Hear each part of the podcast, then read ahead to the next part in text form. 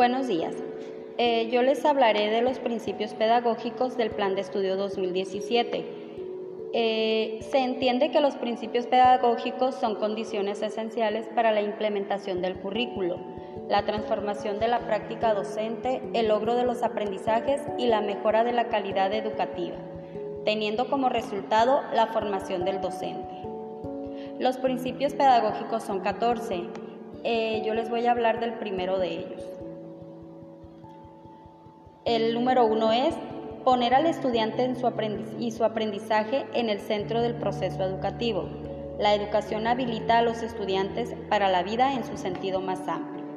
El principio pedagógico número dos es tener en cuenta los saberes previos del estudiante. El docente reconoce que el estudiante no llega al aula en blanco y que para aprender requiere conectar los nuevos aprendizajes con lo que ya sabe, lo que ha adquirido por medio de la experiencia. El punto número 3. Ofrecer acompañamiento al aprendizaje. El aprendizaje efectivo requiere el acompañamiento tanto del maestro como de otros estudiantes. El 4. Conocer los intereses de los estudiantes. Es fundamental que el profesor establezca una relación cercana con los estudiantes a partir de sus intereses y sus circunstancias particulares. 5.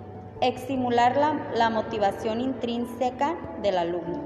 El docente diseña estrategias que hagan relevante el conocimiento, fomenten el aprecio en el estudiante por sí mismo y por las relaciones que establece en el aula. 6. Reconocer la naturaleza social del conocimiento la interacción social e instituible en la construcción del conocimiento. Por ello es primordial fomentar la colaboración y propiciar ambientes en los que el trabajo en grupo sea central. 7. El aprendizaje situado. El profesor busca que el estudiante aprenda en circunstancias que lo acerquen a la realidad, estimulando variadas formas de aprendizaje que se originan en la vida cotidiana, en el contexto en el que está inmerso en el marco de su propia cultura. 8. Entender la evaluación como un proceso relacionado con la planeación del aprendizaje. La evaluación no busca medir únicamente el conocimiento memorístico, es un proceso que resulta de aplicar una diversidad de instrumentos y, de los aspectos que se estiman. 9. Modelar el aprendizaje. Los maestros son modelos de conducta para sus estudiantes por lo que han de ser vistos ejecutando los comportamientos que quiere impulsar en ellos, tanto frente a los estudiantes como al compartir las actividades con ellos. 10. Valorar el aprendizaje informal. Hoy no solo se aprende en la escuela, los niños y jóvenes cuentan con diversas fuentes de información para satisfacer sus necesidades e intereses. 11. Promover la interdisciplina. La enseñanza promueve la relación entre asignaturas y áreas y ámbitos. 12. Favorecer la cultura del aprendizaje. La enseñanza favorece los aprendizajes individuales y colectivos. Promueve que el estudiante entable relaciones de aprendizaje que se comunique con otros para seguir aprendiendo y contribuya de ese modo al propósito común de conseguir y contribuir conocimiento. 13 apreciar la diversidad como fuente de riqueza para el aprendizaje.